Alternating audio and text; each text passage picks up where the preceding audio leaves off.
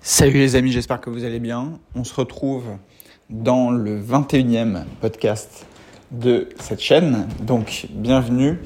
N'hésitez pas à vous installer confortablement. On va parler aujourd'hui de pas mal d'actualités. Euh, J'ai vu que sur le dernier format, ça avait plutôt plu euh, tout ce qu'on a pu se dire.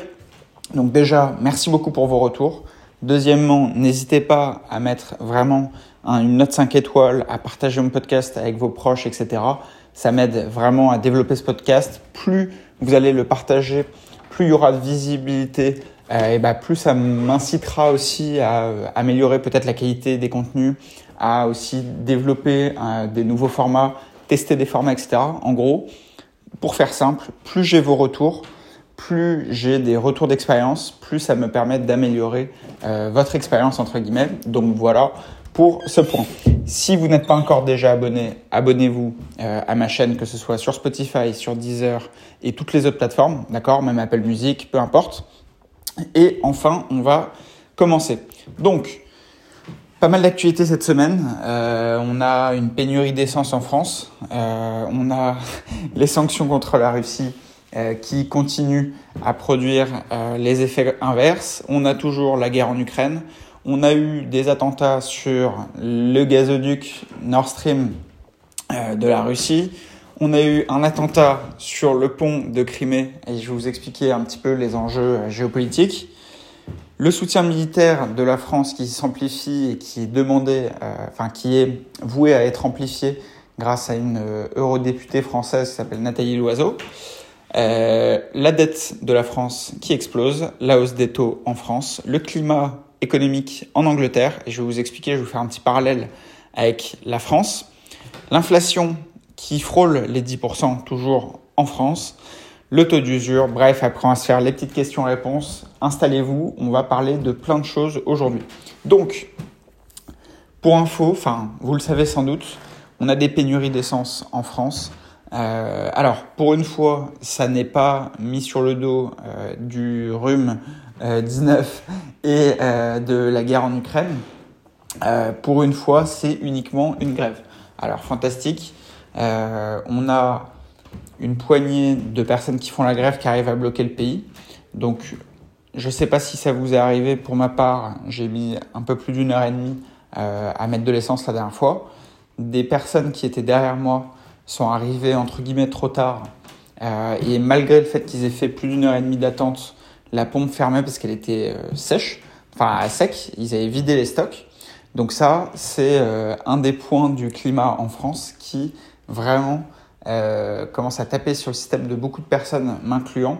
le truc, c'est que si vous voulez, quand on voit, et c'est ce que je vous mettais un petit peu sur mes réseaux sociaux ces derniers jours, c'est que quand on voit tout ce qui se passe et que c'est un espèce de bordel organisé, enfin même pas organisé, c'est tellement désorganisé que c'est le bordel. Et en fait, ce que je mettais en opposition, c'est quand vous voyez comment tout ça est géré, imaginez-vous que c'est ces mêmes personnes qui n'ont jamais eu à investir, qui n'ont jamais eu à entreprendre, qui sont en charge de gérer vos retraites. Ne l'oubliez jamais. Ces personnes-là, qui n'arrivent pas à gérer des situations classiques, entre guillemets, sont censées utiliser les cotisations euh, de toutes les personnes qui travaillent, qui sont de moins en moins nombreuses chaque année en France, et gérer vos retraites avec, alors que le système est déjà déficitaire sur la partie euh, liée au service public. D'accord? Ne l'oubliez jamais. Donc, bref, pénurie d'essence. De toute façon, je vous apprends rien. Euh, si vous habitez en France, vous le savez, c'est le bordel partout. Mais ça, à la limite, c'est pas grave. Ça va, ça devrait se régler. Sanctions contre la Russie. Donc, j'ai eu pas mal de questions sur Instagram à ce sujet. Euh, on me demandait pourquoi, euh, à mon avis, les sanctions n'étaient pas forcément euh, adéquates. Alors, l'idée, c'est pas de vous dire que Poutine est un grand gentil et que l'Europe, on est des abrutis. Loin de là.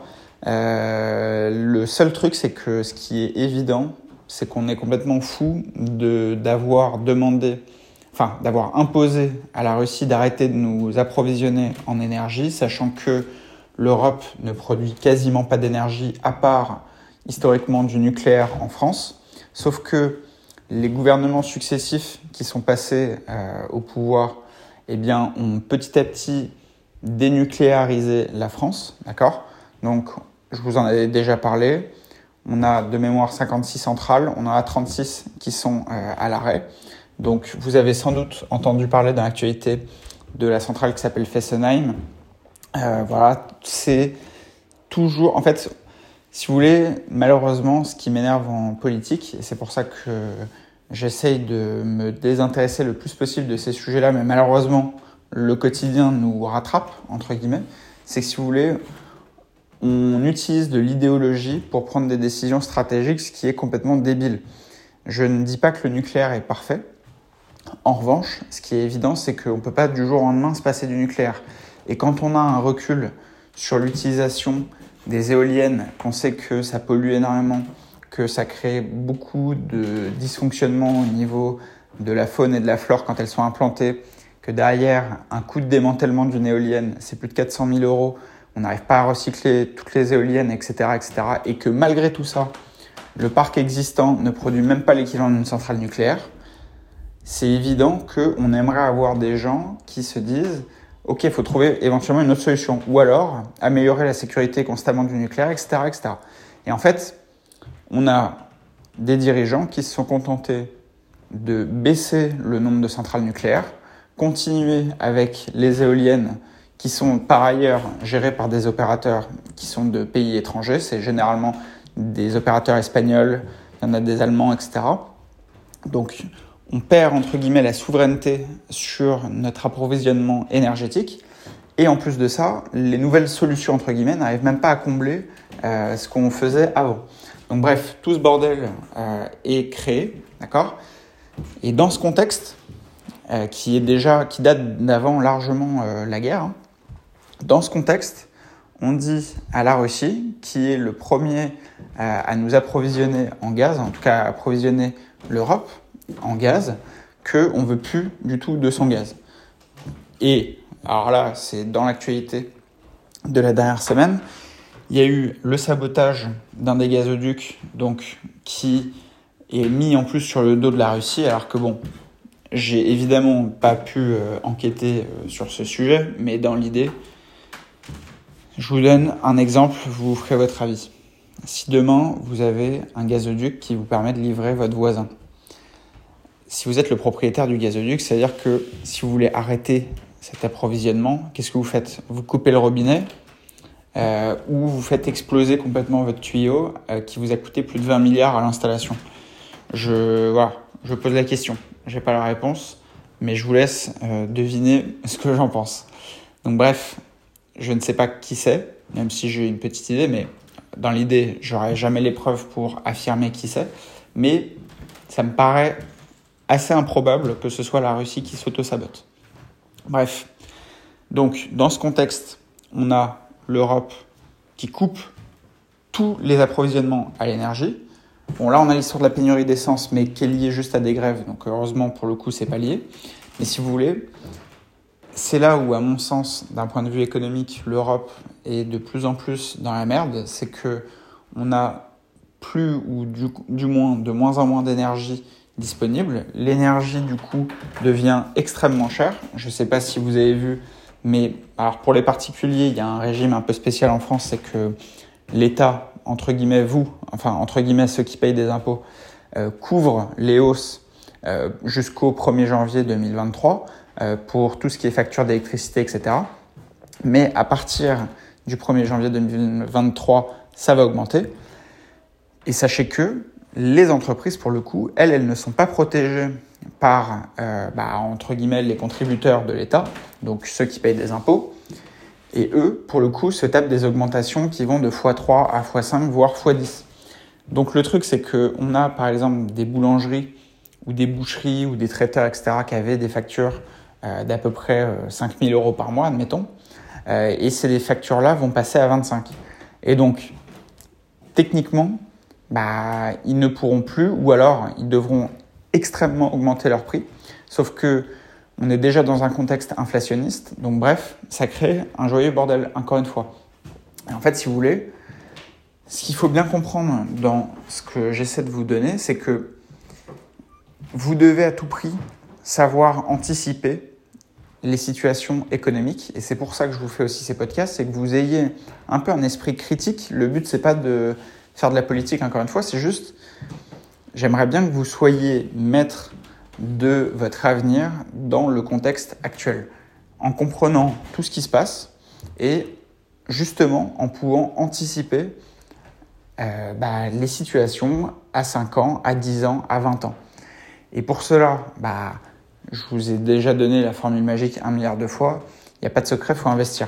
Il faut investir dans l'immobilier, il faut investir dans les actifs financiers, faut investir dans les métaux précieux, faut investir dans tout ce qui est, enfin tout ce qui sont des actifs entre guillemets.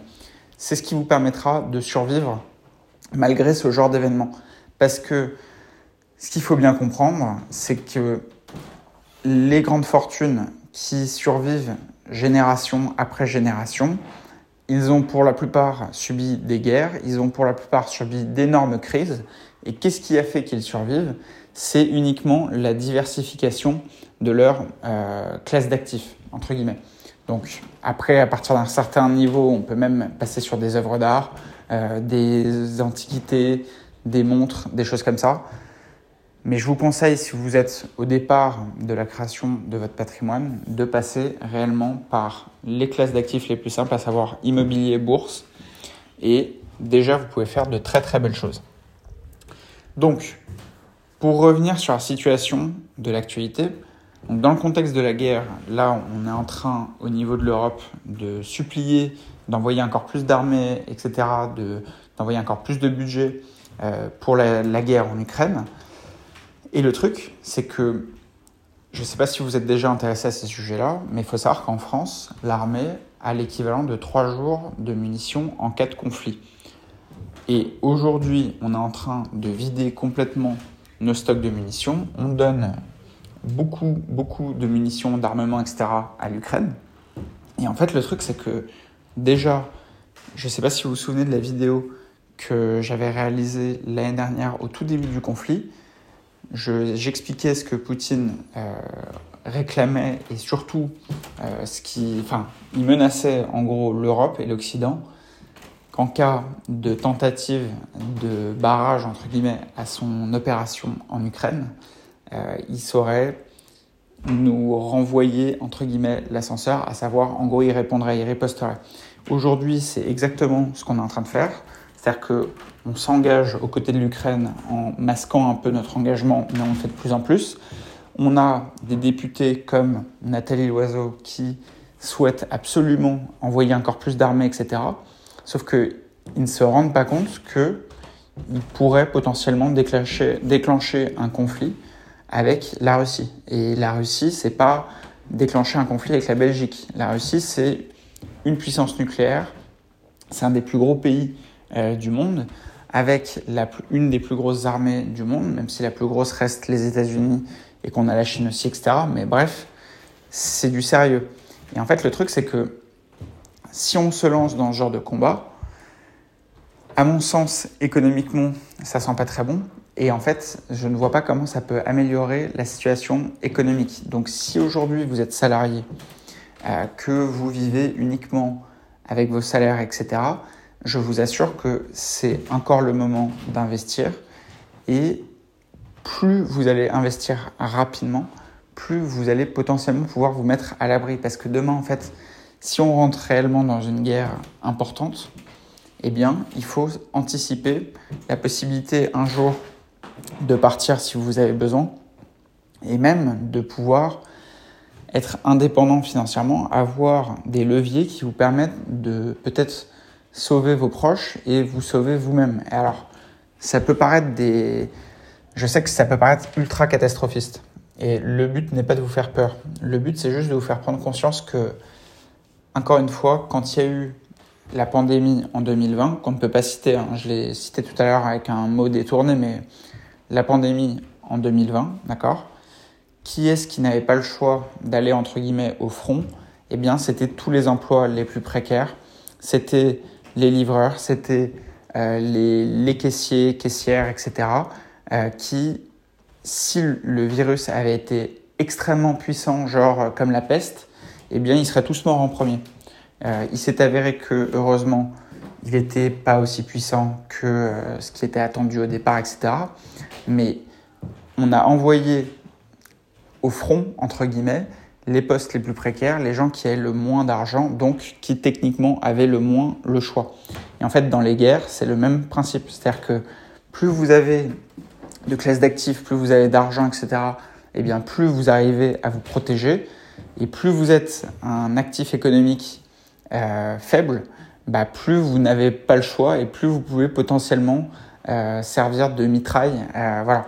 Après, encore une fois, c'est des projections long terme, mais mon objectif là-dedans n'est pas de vous alarmer, juste de vous faire prendre conscience que vous êtes dans un monde économique qui bouge et que penser que dans ce contexte, si vous êtes en CDI dans une grosse boîte, euh, ça va vous sauver la vie, vous vraiment vous rêvez.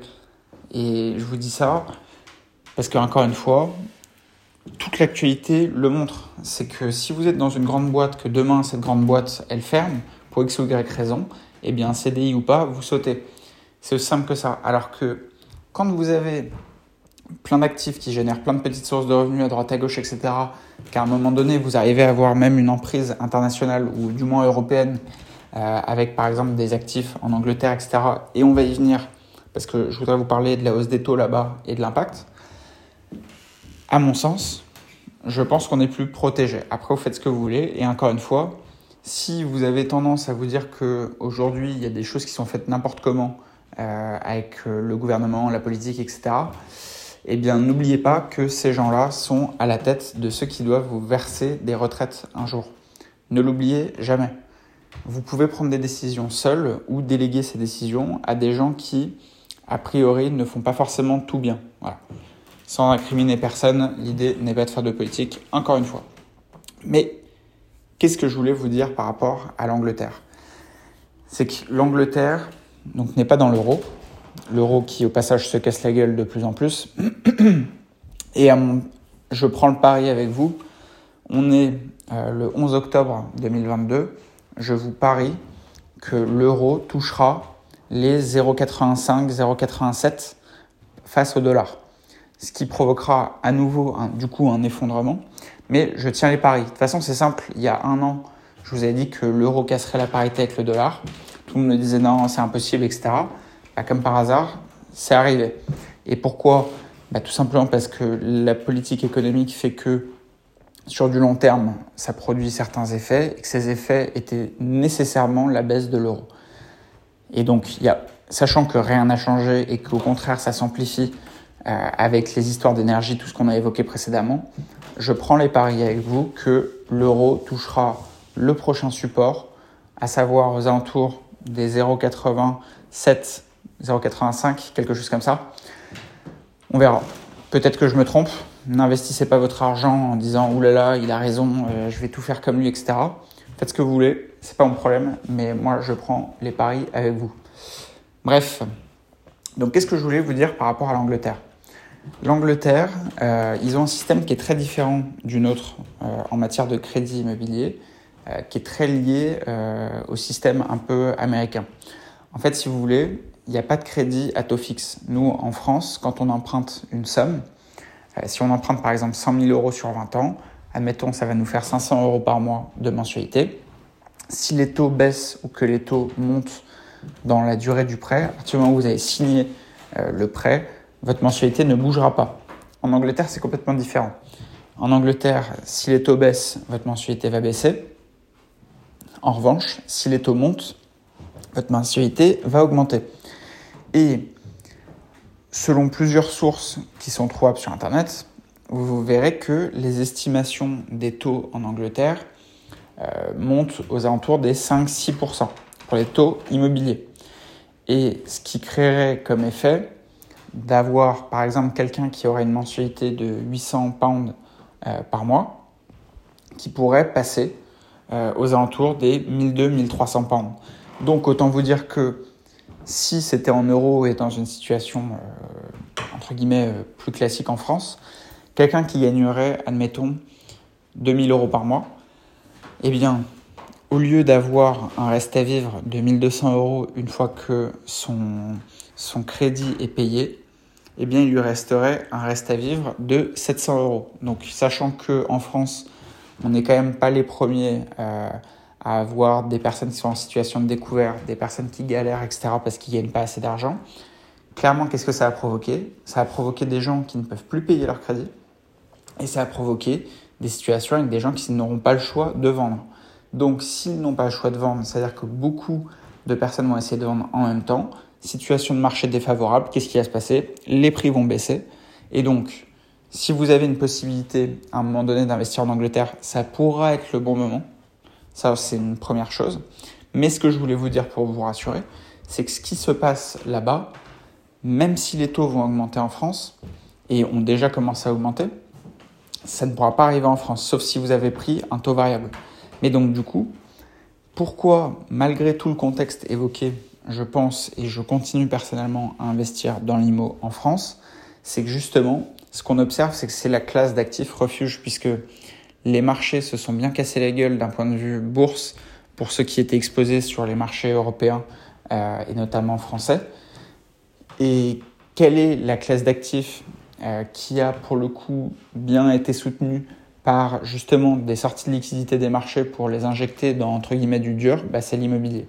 Et en fait, sachant que ce genre de situation évoquée en Angleterre ne peuvent pas techniquement arriver en France, en tout cas sur des échelles beaucoup moins massives, puisque euh, principalement en France les gens sont à taux fixe, à mon sens, c'est ce qui me rassure et c'est ce qui me pousse à continuer d'investir. Parenthèse fermée, mais je voulais juste vraiment vous parler de ça parce que je pense que c'est quelque chose d'important. Bon, déjà, il peut y avoir une grosse opportunité d'investissement euh, dans les pays anglo-saxons, notamment en Angleterre. Après, ce que je vous avais dit, et c'est valable aussi pour l'Angleterre, c'est que, à mon sens, les pays sont tellement endettés qu'ils ne peuvent pas se permettre d'avoir des taux trop élevés parce qu'au niveau de leur dette d'État, ça représenterait beaucoup trop d'argent sur leur budget. Et à mon sens, les banques centrales n'auront pas le choix de racheter massivement les dettes émises par les pays pour faire baisser tout simplement euh, le taux directeur et donc faire baisser à nouveau les taux, puisque ils ont commencé comme ça, ils ont entre guillemets commencé à truquer le marché en rachetant euh, des actifs pourris et les mettre dans le bilan de la Banque Centrale Européenne, mais la plupart des autres pays ont fait ça avec leur Banque Centrale, parce que pour rappel, l'Angleterre n'est pas, euh, enfin, n'a pas d'euro, donc eux clairement, ils ont leur Banque Centrale, mais qui a fait plus ou moins le même genre d'action. Et donc par conséquent, à mon sens, la hausse des taux ne durera pas, mais par conséquent, ça risque de tuer euh, certaines monnaies, et notamment l'euro.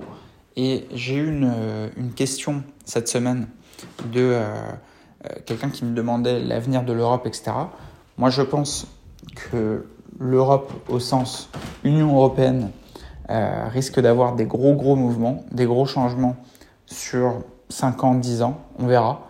Là, pour le coup, il peut se passer beaucoup de choses, donc je ne sais pas. Mais d'un point de vue monétaire, je pense que soit l'euro va se casser la gueule vraiment beaucoup, soit à un moment donné, certains gros pays euh, qui sont des pays moteurs, entre guillemets, de l'UE, type Allemagne, France, Italie, etc.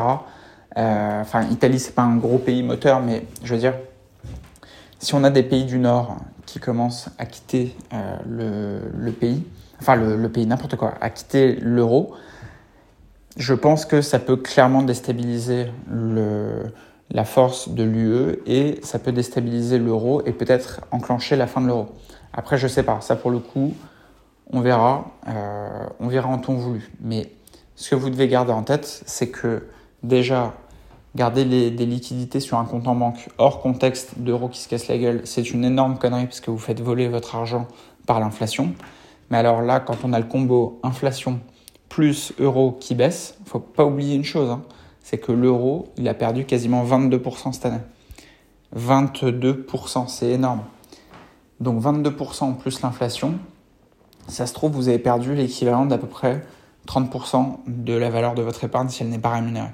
Donc, il n'y a pas 36 solutions, vous devez à tout prix investir et être le moins bancarisé possible.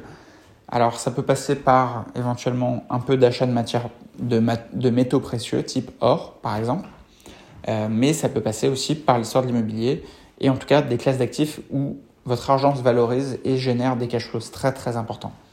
Donc voilà les amis. Pour le marché français, pour rappel, mais je vous l'avais dit la dernière fois, on a le taux d'usure qui est en train d'évoluer. Euh, donc le taux d'usure, si vous savez pas ce que c'est, je vous laisse chercher, mais en gros, euh, c'est la combinaison entre à la fois le taux d'emprunt et le taux d'assurance pour un crédit immobilier en France. Il était à moins de 3% euh, jusqu'à présent. Là, on l'a fait passer à plus de 3%. Donc, ça veut dire qu'il y a encore des dossiers supplémentaires qui peuvent passer pour des financements dans le cadre d'investissement. Donc, bref, à mon sens, ça semble toujours opportun d'investir. Après, vous faites ce que vous voulez, les amis. Donc, qu'est-ce qu'on a comme question cette semaine? Première question, comment tu imagines l'avenir de l'Europe? Bon, bah, j'ai un peu euh, abordé la question précédemment. Je pense que économiquement, l'Europe, c'est très compliqué parce que on va avoir de moins en moins d'énergie disponible du fait des grandes orientations politiques des 20 dernières années, d'accord? Parce qu'encore une fois, c'est pas forcément lié que au gouvernement actuellement, c'est pour ça que je ne vise pas spécialement euh, Macron ou, quiconque. C'est juste que globalement, euh, les gens ont fait n'importe quoi au cours des 30 dernières années. Et on subit les conséquences parce que l'économie, c'est le temps long. En fait, on peut prendre une décision aujourd'hui, ça se trouve, elle n'aura pas d'impact avant 10-15 ans. Et c'est exactement ce qu'on subit aujourd'hui, c'est que la plupart des centrales nucléaires étaient vieillissantes, etc. Et au lieu, euh, comme par exemple la Chine, d'investir massivement chaque année, de faire des créations de centrales, etc., d'investir massivement en fait pour soutenir l'économie du pays et soutenir la demande énergétique, c'est tout ce qu'on n'a pas fait. Et on a été de plus en plus surendetté euh, pour payer un système social qui est aberrant par rapport euh, aux ressources de la France. Et bah, petit à petit, on produit moins, on a moins de bonnes infrastructures, et c'est comme ça qu'on passe de 3e, 4e euh, puissance mondiale à 7e, 8e, et puis un jour on sera dépassé, on ira à la 10e place, et ainsi de suite. Et en parallèle, on voit que le service public, tout le monde se plaint, que ce soit les infirmiers, les policiers, les pompiers, etc. Bref, on a un système qui est obèse financièrement euh, en termes de coûts. Et malheureusement, cet argent, s'il était employé dans les bonnes infrastructures, etc., on pourrait être ultra compétitif, mais jusqu'à présent, ce n'est pas le cas. Et le problème, c'est qu'à l'échelle de l'Europe, on, a, euh, on était les meilleurs producteurs en termes d'électricité avec un coût ultra compétitif. Et en fait, le problème, c'est que si en Europe, il y a des coûts énergétiques qui explosent eh bien, ça veut dire que les entreprises type industrielles vont énormément souffrir. Bon, la chance, entre guillemets, c'est qu'en France, on n'a plus aucune industrie, puisque tout a été ratiboisé par la fiscalité aberrante euh, et euh, le coût des salariés, enfin bref. Donc ça, malheureusement, ça a déjà euh, quitté la France, l'industrie, enfin globalement. Par contre, en Allemagne, eux, ils ont un modèle ultra industriel qui est même beaucoup tourné autour des voitures. Et l'Allemagne, à mon sens, sachant que eux, pour le coup, ne produisent aucune énergie et étaient énormément dépendants du gaz russe, eh bien eux, à mon sens, ça pue. Euh, pourquoi? Parce que bah, s'ils n'ont plus d'énergie pas chère, eux qui produisent des voitures et qui ont énormément d'entreprises qui sont des sous-traitants euh, de constructeurs automobiles, etc., eux, ça risque de tuer leur industrie. Sachant qu'en parallèle, l'Union européenne a voté la fin des moteurs thermiques pour 2030. Donc sachant que euh, des sociétés allemandes comme le groupe Volkswagen qui détient Audi euh, et toutes les grandes marques, Skoda, Porsche, Bentley, etc. Mais il n'y a pas que, hein, il y a aussi BMW, il y a Mercedes, etc. en Allemagne, pas dans le groupe Volkswagen, hein, mais en Allemagne. si tous ces groupes-là étaient très forts jusqu'à présent, c'est parce qu'ils étaient en avance sur des moteurs de qualité thermique. Et en fait, si eux, on les oblige à passer à l'électrique, euh, déjà, ils ne seront plus souverains en termes d'approvisionnement pour construire un moteur, puisqu'il faut des terres rares qui sont euh, principalement soit en Afrique, soit en Chine, d'accord? Donc déjà, ils seront plus souverains à ce niveau-là. Et deuxièmement, ils n'ont pas forcément euh, le leadership sur la création de batteries, puisque on a les Américains typiquement avec Tesla qui sont très en avance sur ce domaine, mais on a aussi des acteurs chinois.